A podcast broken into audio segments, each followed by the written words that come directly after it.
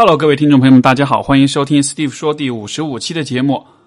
之前的节目有人反映说楼下有小孩子的叫声哈，因为我的工作室旁边楼下刚好是个幼稚园，然后我一般都是周三的下午录节目，这个刚好也是幼稚园小孩放学的时候，所以可以听到可爱的孩子们在下面欢声笑语。其实这个是相对来说比较，就是这还不是一个特别大的问题，最主要的问题是他们早上很早的时候。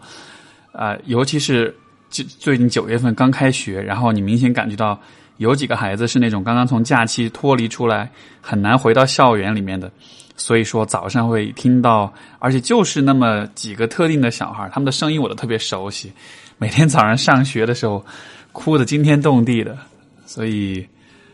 啊，这个也是比较无语的状况啊。然后这个周末。就是九月十五号、九月十六号这两天的话啊，有两个活动推荐给大家，都是我和那个谈性说爱这个平台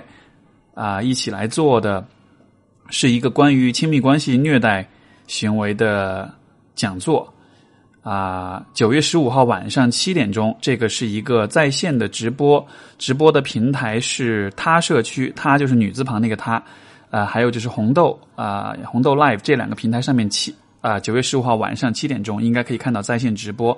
在这个在线直播里面呢，我会跟大家谈一谈，就是关于亲密关系虐待的啊一些问题，包括怎么样算亲密关系虐待，啊为什么会发生虐待，为什么这样的啊状况难以处理，以及就是说我们面对亲密关系中的虐待可以做些什么。然后九月十六号星期六晚上七点钟，我在上海市有一个线下的。讲座，这个讲座也是跟亲密关系暴力、亲密关系虐待有有关的。那么啊，不同的是呢，我会在这个线下的讲座里面分享两个，就是基于我咨询经验虚构的案例啊，比较有代表性的案例。一个案例呢是和啊这种就是情感操纵、情感操控有关系；另一个案例是和呃家庭暴力，就是肢体暴力有关系的。这两个案例当中。啊，可能会跟现场的听众们做一些深度的这个分享跟探讨，然后啊，这一个线下的讲座啊，应该也是会有在线直播的啊，就是在他社区跟红豆上面，就是可能直播的效果没有那么的好，但就是说呢，这两个活动，如果大家对这个话题感兴趣，希望听一听相关的一些科普，包括一些案例的分析，那么啊，欢迎你们。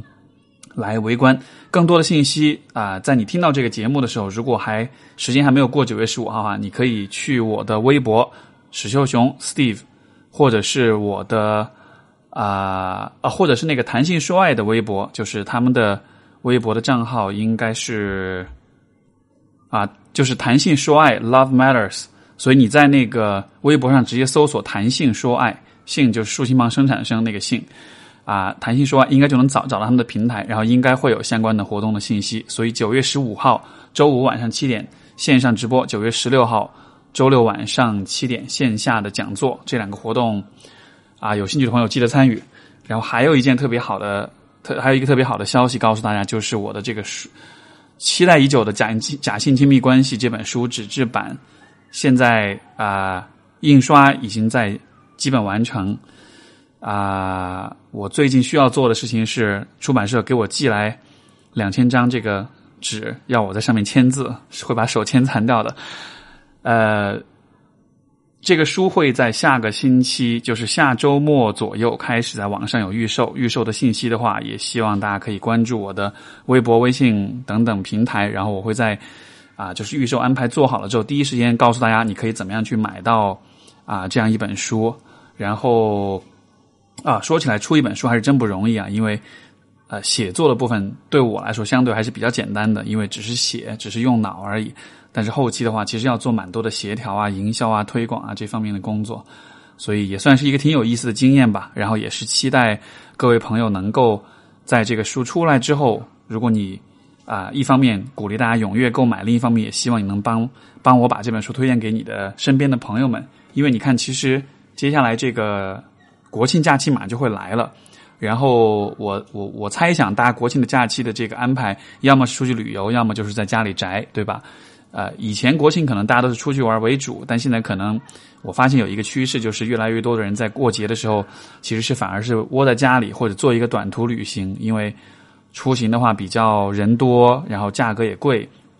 平时工作也忙，所以说可能在家里面宅几天也不失为一种选择。那我觉得不管是哪一种选择，不管是哪一种方式，啊，就是其实假期都是一个忙碌工作之余，其实是一个你能有时间花在自己身上的一个时候。那所以我觉得这本书在这个时间点出来，啊，也算是比较应景吧。因为啊，如果你只是通过就只是玩儿，只是不带脑子的玩儿，把这个时间混过去的话呢，但也 OK 了，也放松，对吧？但是我是觉得大家平时的关注的都在你的工作，都在各个方面的这种社交，然后很这种外在的一些事情，有有能够有这样一个假期的时间，其实能够。静下来，就是去想一想关于自己的一些事情。尤其是你看，十月份现在其实也就意味着二零一七年就即将过去了。所以我觉得在这样一个空档当中，如果能够静下来，能够想一想关于自己的一些事情，尤其是如果能够啊读一读我这本书，因为其实这本书就是一个能够帮助你去思考很多关于自己问题的这样一本作品。然后啊，是我的希望是能够这本书能够陪伴大家度过一个。比较充实的、比较有意义的一个发现自我的这样一个假期，不管是你去出去旅行，在坐着火车、坐着飞机，还是自己宅在家里，觉得过得空虚，想要充实一下精神生活，我都会觉得记得买我的书。好的啊，我们今天再跟大家读几封读者来信，我们对这个大家的一些问题做一些探讨。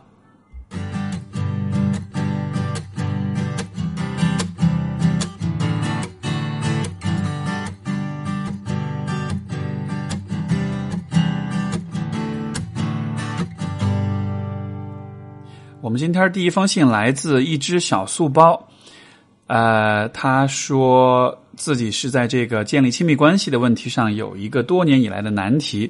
呃，他说我暗恋一个表哥多年，从未对人启齿，一是一是出于道德伦理的压力，二是我不知道该怎么形容这种感情。实际上我们的交集很少，不是那种青梅竹马式的感情，相反，我们每年就见几次面。某年家庭聚会的时候，那个时候我大概初二。突然有一瞬间被他吸引，具体的场景已记不清。现在这么多年过去了，基于更多的见识和了解，实际上，啊，其实我已经意识到，我喜欢的可能不是他这个人本身，而是自己脑补和幻想出来的一种角色。啊，因为我对他真实的他了解并不多，我们从小从没我们也没有从小在一起长大。啊，我性格内向，小时候经常是那种躲在角落里的角色，所以一直把这种异样的感情深埋心底。本来觉得也没什么，顺其自然，也许时间长了就好了。呃，但事实证明这个问题不会消失。现在处在恋爱中，才觉得这个感情像一块石，像一颗石头，一直摆在那里，严重影响我的正常恋爱和亲密关系。啊，每段关系里面啊，他的梗都在那里，无法就是忽视。然后长大过程中喜欢过很多男生，如果有段时间没有发展下去。啊，对方渐渐的淡出了，我也就忘了。但是我表哥不是，他是表哥，也是家人，可以是呃，可能这一生他都会随时出现在我生活里。也许是家庭聚会，某人提到他，总之就是很难通过时间和空间来冲淡。我不知道该怎么处理，我无法对那个人表白，也无法对任何人倾诉，但是我也无法装作他不存在一样，正常去恋爱和建立亲密关系。啊，是这样一个问题的求助。呃，我们先从干货说起哈，因为大家都比较。这个是一个追求效率的年代，我们都 可能大家都追求说先给我解决方案。呃，这样的状况，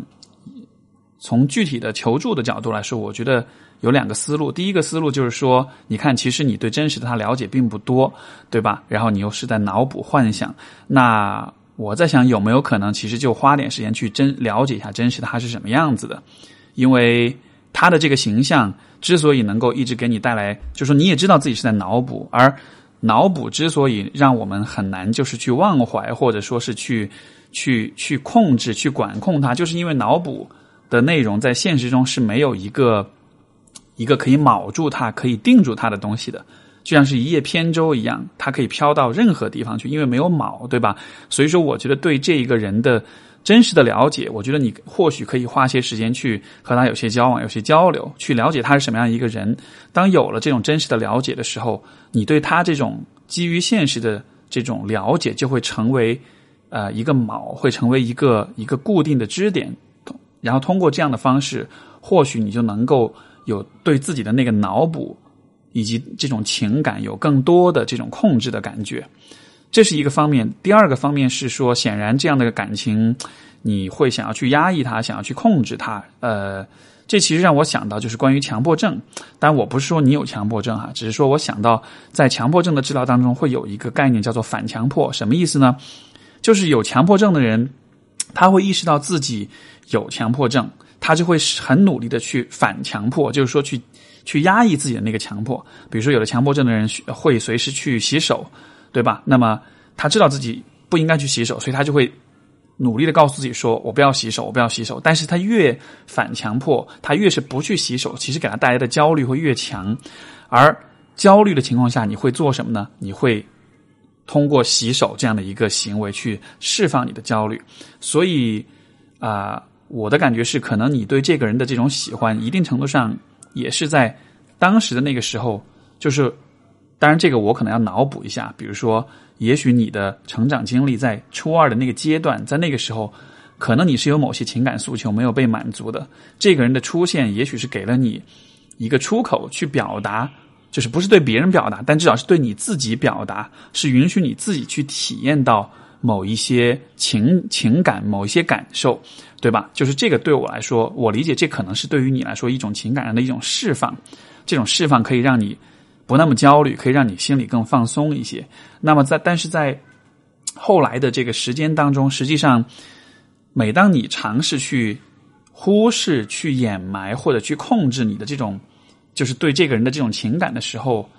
呃，包括你也讲到说，生活中没有人可以去讲，包括这个事情本身，它可能是有道德上面的这种压力，我都理解。但正是因为你一直独自一个人在啊承担这样的一个难以启齿的事情，所以它反而可能给你带来压力。带来压力之后，这种压力反过来，我担心它反而会强化你的那个对这个人的那种情感，所以。我觉得从现实的角度，你可以做两件事情。第一，就是对他这个人，可以试着和他接触，了解一下，然后增加一点对这个人形象那种现实感。第二个就是说，呃，我觉得你你可以向我来求助，很好。我也觉得你其实可以想办法，向找到生活中找到更多的人去表达、去倾诉。呃，如果是不认识，如果你觉得不够安全，你可以找陌生人，你可以去网上，对吧？找陌生的网友啊，或者怎样的，这是最安全的方式。或者，如果你生活中有一些值得信任的人，你可以试着去去讲一讲。然后，我的感觉是，也许当你得到更多的支持，当这个事情本身给你带来的那种压力或者羞耻感或者愧疚感减少的时候，也许这个这种情感本身它也会有所变化。就是因为现在你对他的情感，我觉得一方面是对你脑补的角色的情感，另一方面其实也是对。这种情感本身的一种焦虑跟羞耻感，所以我觉得把这个部分，把后面的这个部分有所的降低，或许会是能够帮到你。然后这个是干货部分，然后其实哈，就是我看到这封信，我会联想到的一个问题是什么呢？就是其实，因为你看，其实我们很多期节目都讲到脑补呀，都讲到这种，就是我们每个人都似乎都有这样一个习惯，就是我们自己内在的精神世界和外在的物理世界，其实总是有一些差距的。然后呢，每一个人的精神世界，每一个人的幻想世界当中，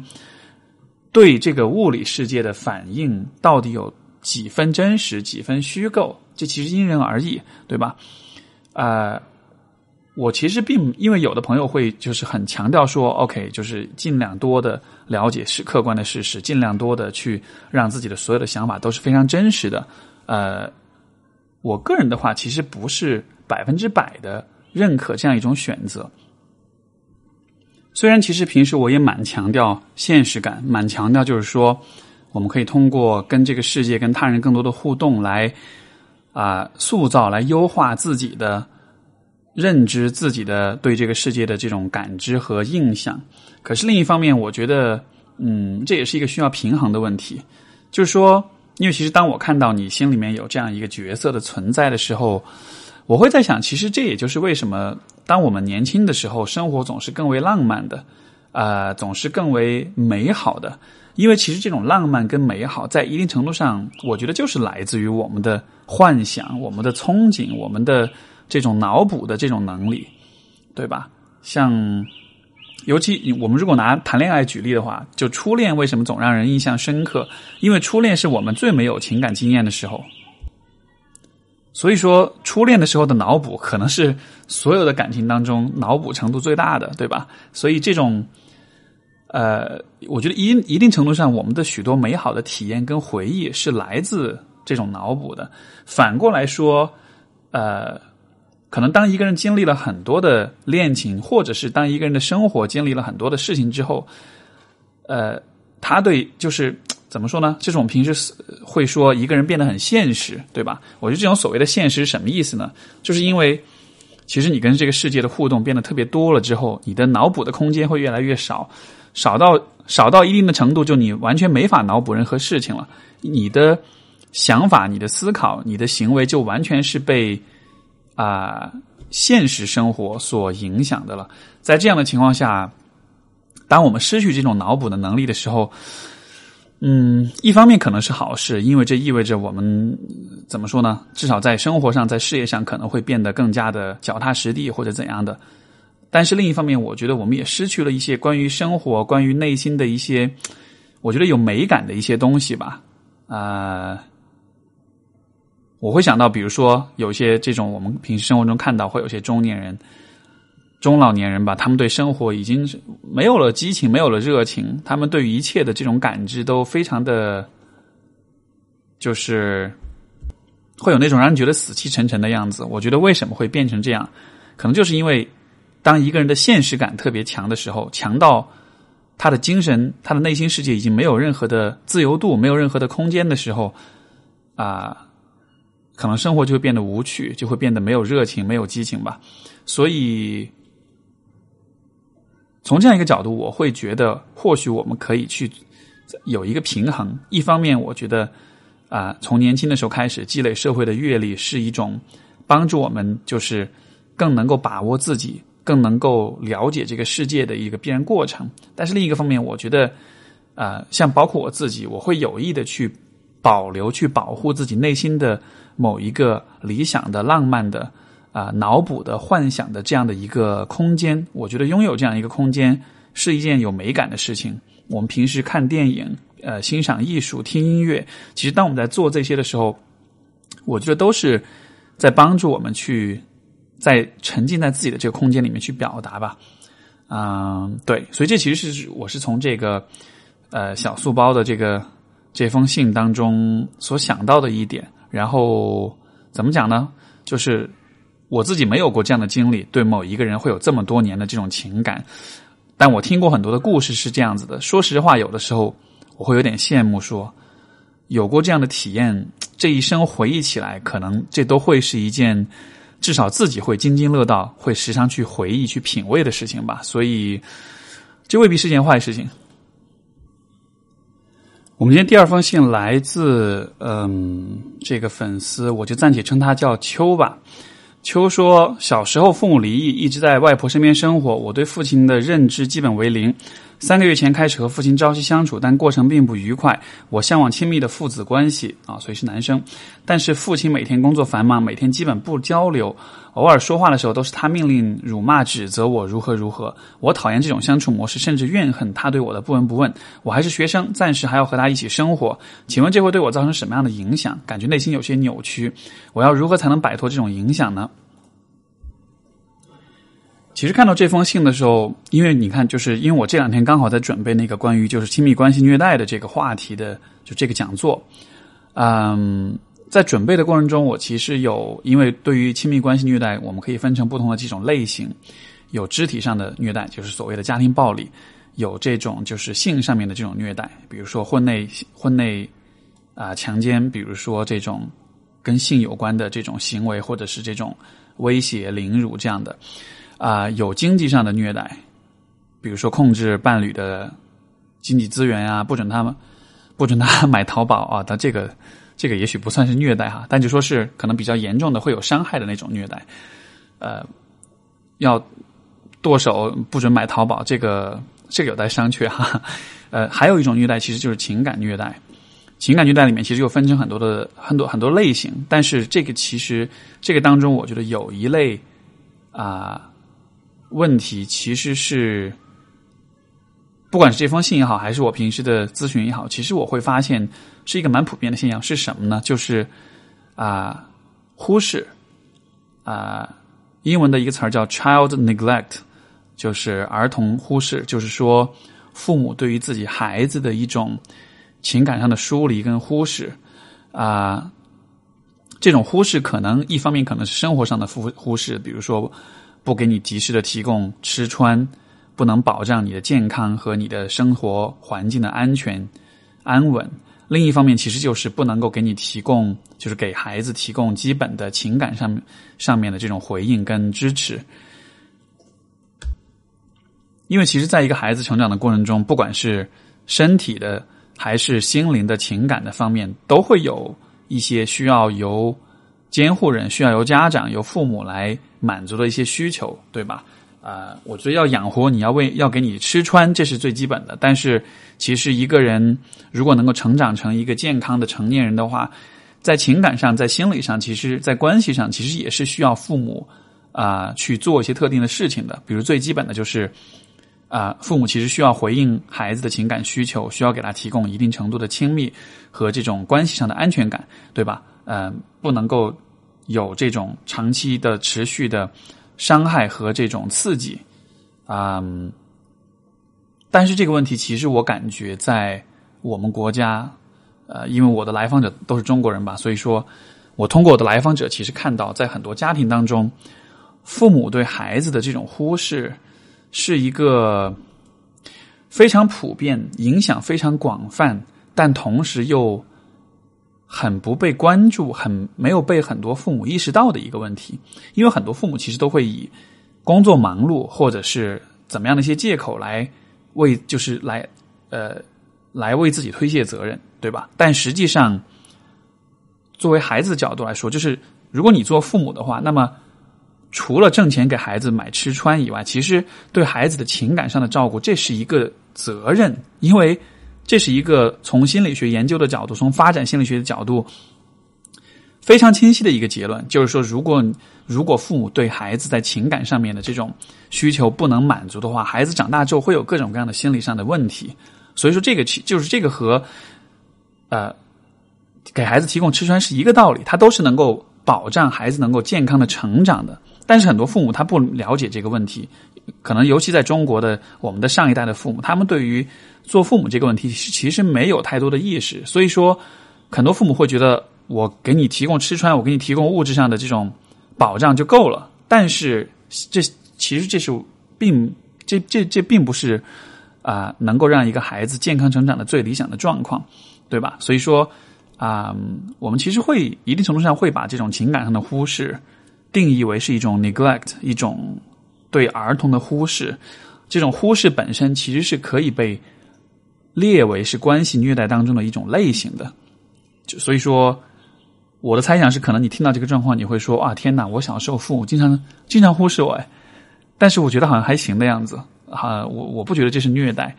第一，这真的是虐待。只是说这种虐待，我们国人对这种形式的虐待认知很弱，我们不了解，因为我们更强调的是孩子要懂事，要体谅爸妈，不要给爸妈惹麻烦，对吧？但是其实有很多很多很多的案例当中，孩子从小，包括这个秋这位朋友，对吧？就是你就是从小跟父母很少有交流的话。他可能不如从小饿肚子或从小被打所带来的那种影响那么的显而易见，但是在心智、在心理、在情感的发展上面，其实是会有很多的影响的。从小被忽视的孩子，可能在可能会产生焦虑，可能会有抑郁，就是焦虑症、抑郁症啊，可能包括研究会发现，会有更高比例的孩子，就是如果被忽视的话，更高比例的孩子会有暴力行为，会有自杀的风险，会有物质滥用的风险。就其实他是。这影响是非常的真实的，所以说，如果从小开始你会，你的父母会对你有这样的忽视的话，这并不是一种健康的方式，这也不应该是一个啊，应该由你通过懂事、通过体谅父母来解决的一个问题。而与此同时呢，其实我觉得小孩子又是，嗯，因为我最近在读一本书，就是。他就讲到说，其实每一个孩子都是天才，但是这个天才是不是只说我们的智商呀，或者是这种啊各方面的这种学习能力啊什么的。这个天才这种天赋，它指的是其实孩子都是很敏感的，都是很能够了解自己的父母想要什么的。所以，因为孩子很依赖父母，所以说孩子在和父母互动的过程中，会非常小心的去观察父母期需要的是什么，期待的是什么，然后给父母提供他们期待的那个啊满足父母的那些需求。呃，比如说。啊，父母如果缺乏安全感，那么孩子会给父母的就是安全感。比如父母的关系不好，那么孩子会做的就是去做这种调和的这个角色。但是一个很大的问题就在于，当孩子在想方设法的去满足父母的时候，反过来其实对自己就是忽视的。因为其实作为一个人来讲，你的心理的发展跟成熟有一个必须的因素，就是在于你需要在情感上被。回应被照顾，因为只有当你被别人所回应、所理解、所所所照顾的时候，你自己才有可能去体验到自己内心的感受。如果没有人理解、没有人关注、没有人聆听你内心的感受的话，你自己也是没有办法去体验到自己内心的感受的。因为你，因为这这都不是一个说我偷偷的体验，我不表达出来，这是一个说你压根就没有办法，就是从很小的时候开始。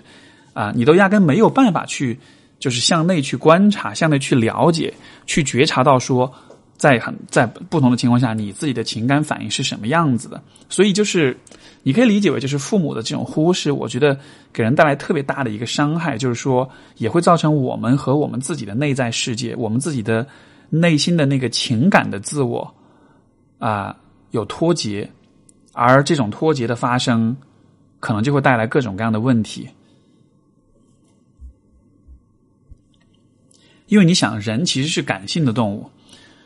我们的很多选择、很多想法，其实都是被我们的感受所驱动的。因为情感是反映我们自我最真实的一种方式，对吧？就是说，你这个人的三观是怎么样，这可能是后天学习来的。但是你的喜好是什么？你喜欢什么样的人、什么样的环境、什么样的吃、什么样的颜色之类的，这都是可能更为。直观更为直觉的一种反应，所以我们在生活中的的很多方面是需要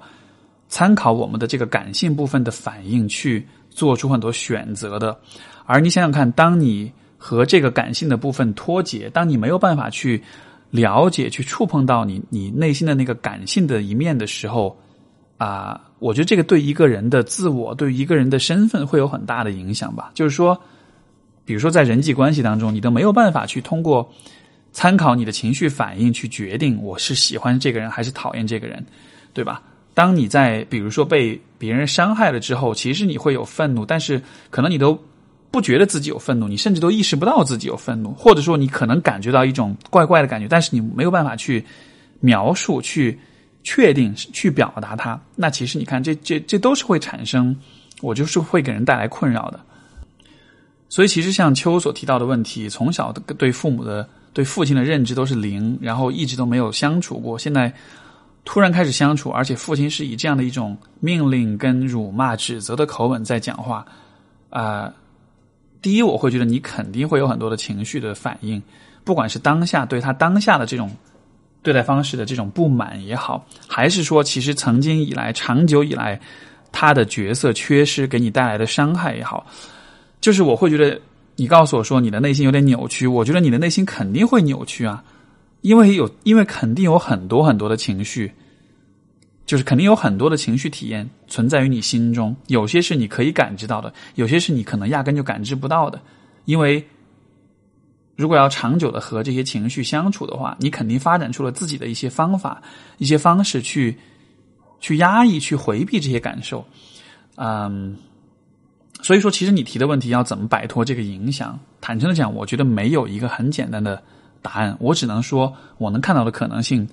在咨询的心理咨询的这样一个环境当中，能够由咨询师引领着你、带领着你去重新去触摸、重新去体验到你的那个感性的情感的自我，尤其是那些在成长过程中啊那些不被允许看到、不被允许感受到那些那些情感。啊，那和那些部分重新建立连接，我觉得这个可能是一个恢复我们内心的平衡，我们的啊情感的情感的这种敏锐度，一个很重要的一个步骤吧。当然，这真的不是一件很容易的事情。所以，其实也是看到你的案例，也想到我的一些曾经的一些来访者，就是被父母忽视的案例。就说实话，我自己心里面是特别恨这样的现象的，因为怎么说呢？父母的伤害、呃打压、攻击、肢体上的这种伤害，这是这样的伤害，就是这样的一些行为带来的伤害，我觉得是非常令人感到震惊和愤怒。但是同时，那种父母通过忽视。通过对孩子的忽略所造成的影响，是一种更为隐秘，但其实更加就是说，在处理起来的时候也是非常有难度，也是非常会给人带来很深远影响的这样的一个部分吧。嗯，所以，所以我怎么说呢？我我我更多的我看到这样的状况，我自己也会有无力感吧。然后，就包括其实我自己在从小到大，其实有在有些情况下，在有些阶段。也体验过这种被父母忽视的这种感觉，然后我自己所做的事情还是在于去怎么说呢？从一个懂事的孩子的角度去尝试去了解父母为什么会忽视我，他们当时的生活中发生了些什么？啊，这样的话，因为忽视的这样一个事实是已经发生的，我我感觉我能够做的选择就是。既然已经被忽视，而且既然忽视已经带来影响了，那么至少我有资格、有权利去了解他们为什么那么做，为什么那么对我，对吧？就是搞清楚这个真相的过程，是一个也许并不会让你好受一些，但至少会让你更能够承受痛苦的这样一个过程。然后另一个方面，可能也就是啊，也许我们需要花很多的时间在成年之后自己建立的亲密关系，不管是友情还是爱情里面。去得到回应，去得到情感上的呵护跟照顾，从而呢，我觉得我们能够在亲密关系一个比较安全的亲密关系里，能够重新的以比较坦诚的方式去触碰到自己的那个感性的部分。这是一个啊，就是我不我不相信父母原生家庭宿命论，我不相信说啊，从小你父母对你不好，长大之后你这一辈子都毁了。实际上，父母能陪伴你的时间大约就是二十年。十来二十年的时间，对吧？我觉得是会有很深远的影响，呃，包括我的很多来访者也会有这样的担忧，觉得自己好像这辈子就毁了。但我也觉得不一定啊，你后面的生活还那么长呢，前面十几年跟父母过，后面的五十几年、六十几年是要跟你自己过的，所以我觉得这种影响是会慢慢褪去的。我觉得你每一个人其实都是有自由、有这种可能性去。在余下的生活里面，去创造出一个新的自己，创造出一个你想要的样子来。可能是因为大家，因为这个节目的听众估计二十多、三十多岁，所以大家刚刚还处在这个正在逐步摆脱父母影响的这个这个阶段上。但是啊，我会觉得我我们的生活不会永远这个样子啊。未来我们其实是是有自由、是有空间去创造些属于自己的一些。情感一些体验一些经验的，所以这个部分的话，啊，我会觉得曾经的经经历、曾经的伤痛是很困难，但是另一方面，我又我又觉得是充满希望的，因为未来真的有很多的可能性，有很多的空间，你是可以创造你自己想要的那种情感生活跟精神生活的，所以这是对啊这位朋友的一些回应。今天的第三封信来自 Eleven。他说啊，最近遇到一件困扰的事，就是啊是女生，然后啊从初中开始的时候发认识到自己喜欢的也是女生，经过很长一段时间的自我认知，慢慢意识到啊喜欢同性并不罪恶，只是个人取向而已，与他人无关。虽然也跟身边很信任的朋友出柜，他们也不介意我的取向，但生活中总会有人对同性恋群体抱着恶意，所以我担心自己的取向被暴露。今天一不小心跟我的女朋友聊天记录被一个同事看见了。啊，然后晚上又从别人那里知道另一个同事向其他人说我是同性恋的事情，这让我感到很焦虑，害怕这件事情会影响到我的工作和生活。然后啊，我们这是一个小县城，我又在政府部门工作，这让我更加害怕。虽然知道这只是个人的事情啊，我却有一种做了不好的事情被发觉的感觉。现在不知道怎么办，怎么去处理。我觉得其实不管是性向也好，还是其他的一些事情也好，包括比如前面那个。呃，小素包那个信，对吧？他说到对自己表哥的那种情感，就是好像，我觉得其实我们每一个人都会有这样一种感知，就是啊，关于我的一些秘密或者我的一些事情，如果别人知道的话，他们可能会有怎么样的一种态度？就是我们对别人的态度和理解这样一种推测，这样的一种预测，我觉得这其实是一个很有趣的东西。就是说，你看，比如说这个 Eleven 他自己是一位同性恋者，所以当他在试图去了解别人对同性恋者的意图的时候，会他构建出来的。他想象出来的这个意图是别人都会抱着恶意，可是啊，这样的问题我会我的角度是在于，当你再去对别人的态度，就是当你推测别人都会抱着恶意来面对你的时候，这到底是真的是因为这个世界总体来说都是恶意的，还是说这个可能也和你自己的心理和你自己的这个出发点会有关系？因为我可以分享的一个经历，就是说，啊，曾经我刚刚开始就是独做独立咨询师的一段时间，当时也会教一些社交的课程，然后那个时候也会带着一些当时的学员去参加一些社交活动，然后他们这些学员可能自己都是可能在这个就是啊社交方面可能相对内向一些，不是那么的有经验，然后到了这种人多的场合就会比较害怕，然后其实，在那样的场合之下。呃，我们有了这样的几次带着他们去参加社交活动的经历之后，大家回来总结探讨的时候，就会发现，呃，其实，在一个社交场合里面，你的体验如何，或者说，呃，你对这个人群的感觉如何，一定程度上其实是取决于你的姿态的。如果你带的姿态是，就是如果你走入人群当中，你的心态是，呃，这个人群当中会有喜欢我的人，也会有不喜欢我的人。我要做的就是去找出那些喜欢的我的人，和我投缘、和我聊得来的人，并且和他们有一个愉快的对话。如果你带这种心态进去的话，你会发现在每一个人群、在每一个派对当中，你都能找到一些和你能够聊得来的人。如果你带的心态是我是内我是内向、自卑，然后没有人会喜欢我的，我是一个不值得被喜欢的人。如果你带着这样的心态走进人群的话，那么不管你在哪一个活动，在哪一个派对。最终你得出的结论都是，这个活动好烂，这里面的人都好讨厌，他们都不喜欢我，没有人愿意跟我讲话，对吧？就很有趣，就是说，其实是同样一个活动，同样的一个派对，同样的一群人，但是你带着什么样的心态，你看到的现实就是什么样子的。所以，这个我们说的哲学一点，其实就是有一点怎么说呢？可能唯物主义跟唯心主义之间的区别哈，就是我们感知到的现实到底是客观存在的，还是说？其实一定程度上是取决于我们的视角的。那显然从我们从我的角度来说，我是更相信说，啊，这个是我们感知到的现实，就是我们的这个 perceived reality，就是我们感知的现实，可能和物理的现实之间是有一定的区别的。当然，如果我非要再进一步讲，甚至我会说，这绝对意义上的客观的物理现实是否真的存在呢？因为人。因为这个，我们的现实当中主要是由人构成的，对吧？人本身就是一个很主观的动物，打这些就不说了。这，但是我觉得回到这个话题上来说，我想表达的意思就是，比如说你在这个小县城，然后因为你是同性恋，因为你了解社会对同性恋的污名化，因为你知道小县城比较保守，然后因为可能你听说过周围的一些不好的一些故事怎怎么样的，总之因为你的各种各样的经验，你对这个小县城里的人的态度。你会认为他们都是恶意的，都是敌意的，对吧？但是这是你所选择的一个视角，而我想表达的意思是，这是否是唯一的视角？你有没有可能通过一些方式去改变你的视角？我在想，如果我是你的话，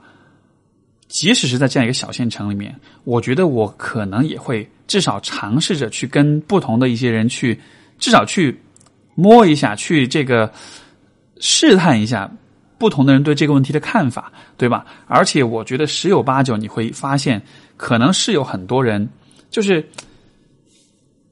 我觉得绝大多数人其实不会抱恶意，绝大多数人只是不了解，所以他会表现出一种对于不了解的事物本能的一种抗拒和一种害怕的反应。但是这并不代表他们会恨你。真正带有恶意的人可能是极少数，而且如果我们真正要去挖掘这极少数带恶意的人。可能你会发现，第一，他自己有可能是同同性恋，对吧？我们说恐同就是这个恐同多半都是深贵嘛。第二，就是说可能他生活中其实有和这个群体接触的一些经验，而且这些经验可能比较痛苦、比较困扰。比如他可能自己家里面有人是是是同性恋，所以说他自己会因此感到羞耻，对吧？也有可能说他们的这种恶意可能是来源于，也许是其他的一些方面，就是说他可能并不了解同性恋这个群体。我觉得真正意义上的恶意是在于，有些人他可能了解这个群体，他也知道。呃，也和这样的人，也和同性恋者接触过，接触过之后，他做出一个理性的一个选择，说我很我恨这个群体，我要与这样的这个群体为敌，对吧？但是这样的人是非常非常非常少的。我觉得你所感觉到那种恶意，可能更多的你看到的其实是那些不了解的人，他们的那种本能的那种害怕和那种对未知的那种恐惧感。然后其实还有，就是在这个小县城里面，也许有那么一小部分人，他们其实是，他们其实没有你想的那么保守，因为。毕竟现在是一个互联网时代，我相信你的小县城里面不是只有你一个人上网的，对吧？肯定会有更多的人也上过网，也看过很多关于这方面的讨论。而且我相信，就是就是说，大家的价值观、大家的看法，我觉得不会有你想的那么的整齐划一，那么的一模一样。我觉得每一个人群当中都一定是有一些想法不同的人的。所以我觉得在这样一个环境里。我能看到的现实就是，第一，你的这个身份问题怎么说呢？迟早有一天会让更多的人知道。我觉得这是一个必然会发生的事情。你去试图隐藏它的话，其实反而会让你对自己的身份产生害怕，产生不接纳。所以，我觉得更多的，我觉得你可以换一个角度来考虑，说这个事情迟早会让身边的人知道。但是，我要做的是在。让大家都知道之前，我希望我能够尽可能多的在这个环境当中寻找到一些支持我、认可我，至少是对我抱有善意的人的，对吧？这样的人存在的越多，那么我对这整个小县城、整个生活环境的这种呃集体的态度的感知就不会那么的单一，就不会觉得所有人都是恶意的。所以。我觉得同样的道理也适用于可能很多的问题，就是我们总会觉得自己的某些方面是不好的，是令人羞耻的，是会被人所讨厌的。可是，当你在说我的某一个特点会被所有人讨厌的时候，这样的一个评判有多少是因是基于你对你所面对的人群的那种客观的了解？有多少又是来源于其实？这可能是你自己对自己的一种不接纳，或者是一种恐惧，或者是一种排斥和否定。我我更多的感觉后者，就是说，你你不喜欢你自己的话，你就会觉得不喜欢你的人会比较多。就像我前面举的那个例子一样，你进入一个 party，如果你觉得自己是内向的，是不好看的，是不被人喜欢的，那么你就会觉得这个活动当中每一个人都不喜欢跟你聊天。但是其实我们通过经验会发现，这样的感知是完全可以。完全可以通过改变你自己的认知、改变你自己的态度来扭转的。我们看到的现实，就是我们在现实中看到什么，其实很大程度上就是我们看到我们如何看待自己，我们如何审视自己的这种视角的一种反应。我如果以一种积极的视角来看待我自己，那么我在现实中我也能更有可能注意到那些积极的那些人、友善的那些人，对吧？所以，我想这样的一个姿态，也许可以帮助你。就是在这样一个你认为保守的环境当中，找到一些支持，找到一些朋友，找到一些希望。啊，我们今天最后一封信来自 Amy，A I M E Amy，他说啊，如何看待 如何看待理解回应直男（括号偏癌）（括号完）强大的占有欲和吃醋、生气这回事，应该以什么样的态度？啊，心态相处，使用怎样的语言和行为缓解他的不安，让他相信我是爱他的。啊，然后具体情况是这样：以前一段关系中，尽管男生表面上不会干涉女生和异性朋友来往，但比如我要去和关系好的异性朋友吃饭，即使提前报备，他也会不高兴，经常莫名生气、吃醋，问原因他也不说。我估摸着是看着其他异性对我好，想撩我，但我也知道进入一段关亲密关系后，就会主动回避和其他。呃，其他异性求好的信号不是吗？女生是很坦荡的，感觉男生疑心病重，有危机感，总是觉得不安全，想把自己喜欢的人拴在身边，占为己有。我在这种情况下，一般有几种回应：要不觉得无理取闹，要不沾沾自喜，啊，调侃他当一个玩笑处理。如果直接说我是爱你的，又显得过于沉重和矫情，觉得都不是正确的处理方式。说到直男的占有欲。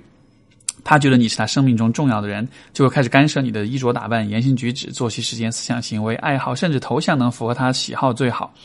从心理学角度应该怎么理解这种心态？我觉得这并不是爱的表现，而是男性动物性侵略性，想奴役人，想想弱者，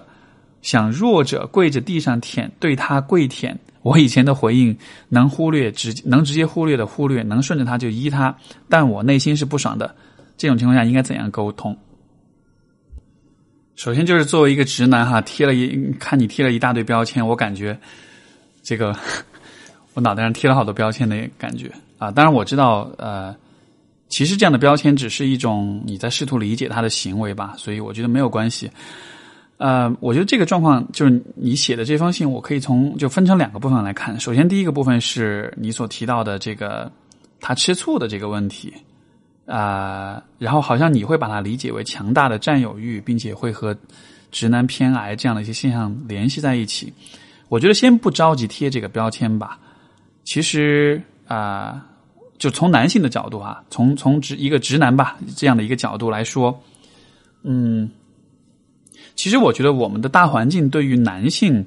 的情感表达和情感需求总体来说是比较忽视的。就是说，其实这个之前节目里面我也谈到过，就是包括上一期、上期还是上上期我讲到贺涵的那个问题，对吧？就是男，就是社会对于男理想的男性形象的期待是不可以表达情感，不可以显得脆弱，不可以展露自己的脆弱面。但是实际上，在感情生活里面，在亲密关系里面。展现脆弱面、流露自己的情感是一个必然的事情。如果你不这么做的话，你就没办法跟你的伴侣变得亲近。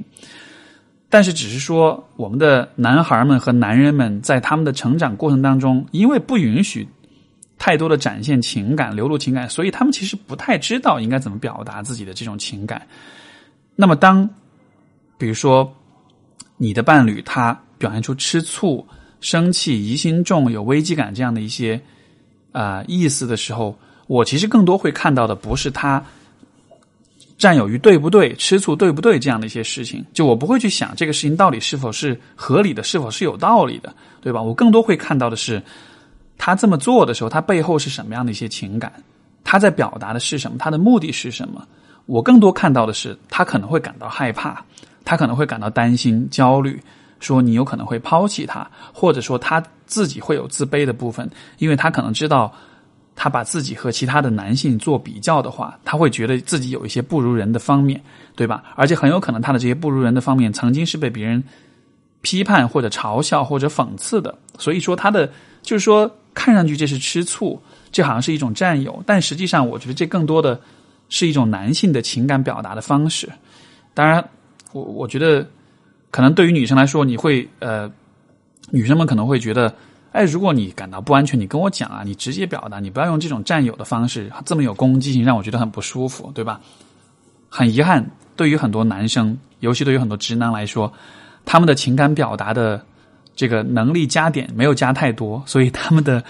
level 可能是比较低一点，所以他表达的方式可能就是这样子的，就是会让人感觉比较容易误会，比较容易有攻击性，或者让人感到不舒服。对吧？所以说我可能我个人是倾向于从这样一个角度去解读男人们，因为就嗯，非常坦诚的讲，其实从情绪的管理和这种调控的能力来说，不管是从生理上还是从心理上，我都会觉得，呃，同样年龄、阅历、各方面背景差不多的男性跟女性，其实女性总是要强于男性的。呃，从生理上来说，是因为男性这个其实这个是真实的研究哈，研究结果就会发现说，当男性跟女性的情绪都被唤起之后，其实女性情绪平复的时间会更快一些。男性的这个，比如说当被进，就是比如说当我给你一个刺激源，让你感到焦虑或者是紧张之后，男性恢复的那个时间是会比女性更长一些的。啊，这样当然，它从进化的角度来说，好处是在于，因为其实男性的在这个。就是呃播种呃就是采集狩猎时代，男性充当的是狩猎者的角色，对吧？长期处就是说更长时间的处在紧张的状态里面，在狩猎的过程中是有利的，因为当你紧张的时候，你的你的心跳会加速，你的瞳孔会放大，你的反应速度会变快，你的你的这个肌肉会紧绷。总之，这一切的生理反应是更好的帮你去应对可能发生的危机，就是进入那种战或逃的状态。男性更长时间的处在这样的状态里面，是有利于他们狩猎的，或者说有利于人类生存的，对吧？所以说，在现代社会来讲的话，我们沿袭了这样的一个一个一个进化的特质，就是对于男人来说，他们的情绪要平复，其实是需要花更多时间的。而且这个地方也顺便跟大家科普，这也就是为什么在很多的亲密关系里面，男人往往是回避的、沉默的那一方，女人往往是那个想要去沟通、想要步步逼近的那一方。其实一定程度上不是因为说男人天生都是回避的，而是因为其实情绪的唤起和情绪的刺激对于男人来说那个效果是更强烈、是更明显的，对吧？女性吵了一架或者情绪起来之后，她恢复的会更快一些。对于男人来说，情绪一旦起来之后，会花更多的时间去回复，所以这对他来说其实是一个更重的负担，对吧？所以是因为这样的原因，男人们往往会更回避情绪，因为 一旦情绪真的激起来的话。他的那种负担，他的消耗其实是更大的。所以说，呃，就回到这个啊，就是 Amy 所讲的这个案例当中，你看，当这个男生他会有这样的占有欲啊，会有吃醋啊，会有什么的，可能对于他来讲，其实这些都不是一些很轻松的感觉，对吧？我会更多的倾向于，呃，把它解读。我觉得一种就是更建设性的、更积极的角度是，当一个男生向你。表达占有欲也好，吃醋也好，你可以理解为这其实是一种不安全感的体现。就他可能其实是在，我我如果从一种非常善意的角度去解读，他是在向你求助，他是在告诉你说，我的这种不安全感、这种自卑感，或者是这种和别人比较之后的这种焦虑感太强了，我自己一个人 hold 不住了啊！我真的我真的会需要想和你分享，然后我也希望得到你的一些回应跟支持，对吧？从这样的角度去看待。占有欲啊，吃醋啊，什么会不会觉得更容易处理一些？会不会觉得这个状况会更友善一些？所以这时我会建议你尝试有的一个视角。至于具体你要怎么回应他，我觉得你顺着这个视角自己去想就好了。然后另外一个部分就是你提到的，就是啊，说直男占有欲，说他会干涉你的言行举止啊、打扮啊、作息时间、思想爱好，这样这样这样啊。我的角度来理解，我会有这样一种解释，就是说，可能对于男性来说，他们比较注重的是一种啊秩序感和一种可预测性，因为男性是可能更偏目的性的这种思维方式，他们对于亲密关系，就是说，男人对于什么，比如说，男人对于亲密关系的理解，他会有一个很相对来说更为清晰的一个画面。对吧？你问很多男生喜欢什么样的女生，他可能会把这个这个人什么样子、穿着打扮什么都给你描述出来，啊，所以我觉得这多少也是符合这个性别的一些，我觉得这种生理跟心理的特质的，因为需要比较清晰的目标，需要比较啊确切、比较容易把握、比较理性的这样的一些标准，来帮助他去认识。这个世界，所以另一方面，其实亲密关系本身其实就是一个高度的不确定和模糊的这样的一个啊一种一种体验一种经验。所以，当男性在面对亲密关系的时候，因为我的感觉是，女性在面对不确定性的时候，包括刚才也讲到关于就是女性的情绪的管理跟调试会更强一些，对吧？所以说，当女性在面对亲密关系这种不确定性、这种人际关系的模糊性的时候，我感觉他的适应能力会更强一些。而当男性面对亲密关系，尤其像你提到这种状况，当女朋友就当女女方会和其他异性朋友有来往，这就是一种更加不确定、更加模糊的一种情况了。在这种情况之下，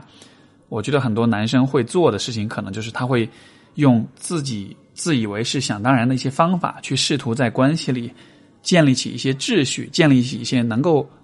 能够把握、能够预测、能够啊理性的理解的这样的一些。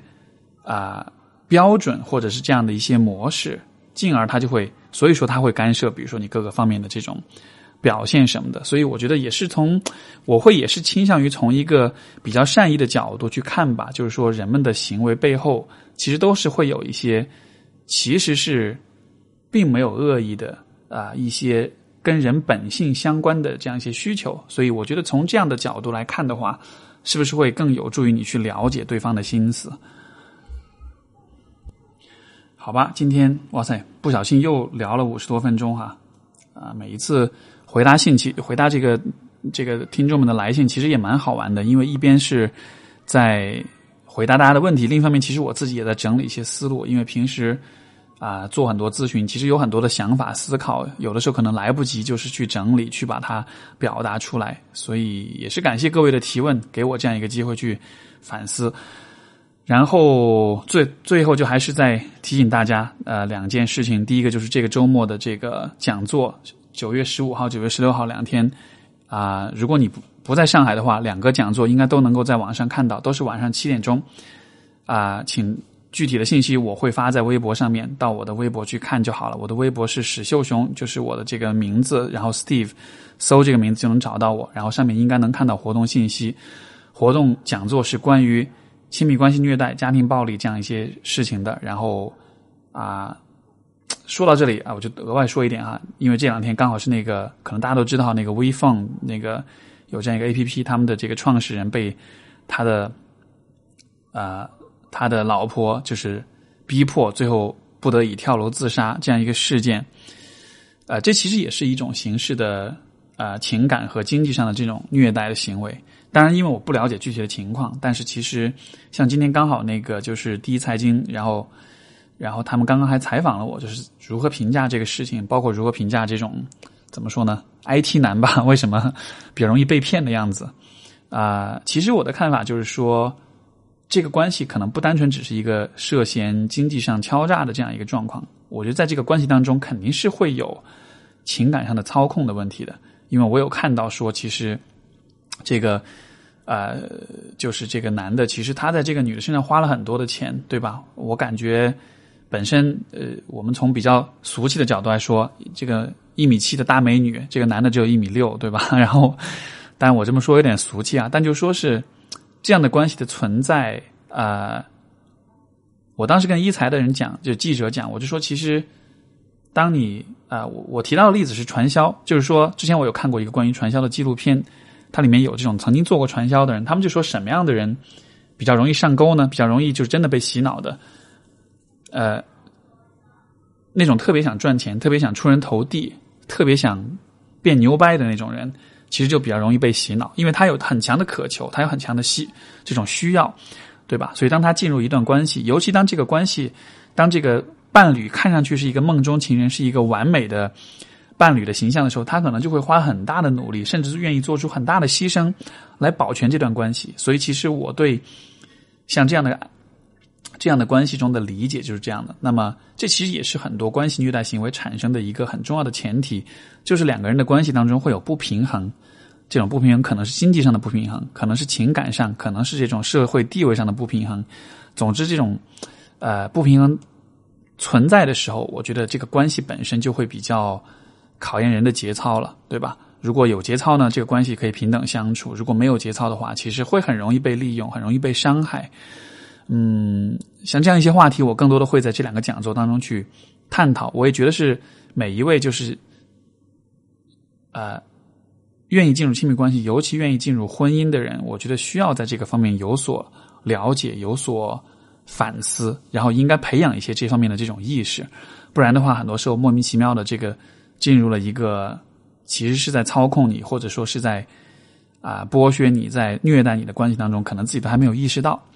所以这是这个讲座的目的所在。另外一点就是说，请大家关注我的这个书的发售，呃，下个星期的时间就是九月中下旬左右吧，二十号前后，应该会在这个时间开始发售啊，网上开始做预售啊这样的，因为现在书已经都印好了，然后。更多的信息我会随后放出，但是就是先怎么讲呢？啊，因为我其实蛮激动的啦，这个书终于要出来了，所以忍不住每一期节目都说一说，希望你没有听烦哈。然后也希望到时候能够帮我好好的宣传推荐一下这样呃这样的一部作品。然后好吧，我们今天节目就先到这里，刚刚一个小时，非常感谢各位的聆听。然后大家还有更多的问题，欢迎发信。到发发送邮件到我们的这个听众信箱，信箱的地址是 a s k s t e v e，就是 ask steve at 幺二六点 com，OK asksteve at 幺二六点 com，啊，尽量把问题写的短一点。有些朋友来的问题是可能上千字的这种长文，我可能就没法回答了，因为太长，没办法在节目当中读，所以尽量短一些，我会尽可能的回答。很感谢各位的提问，感谢各位的聆听，我们下期节目再见，拜拜。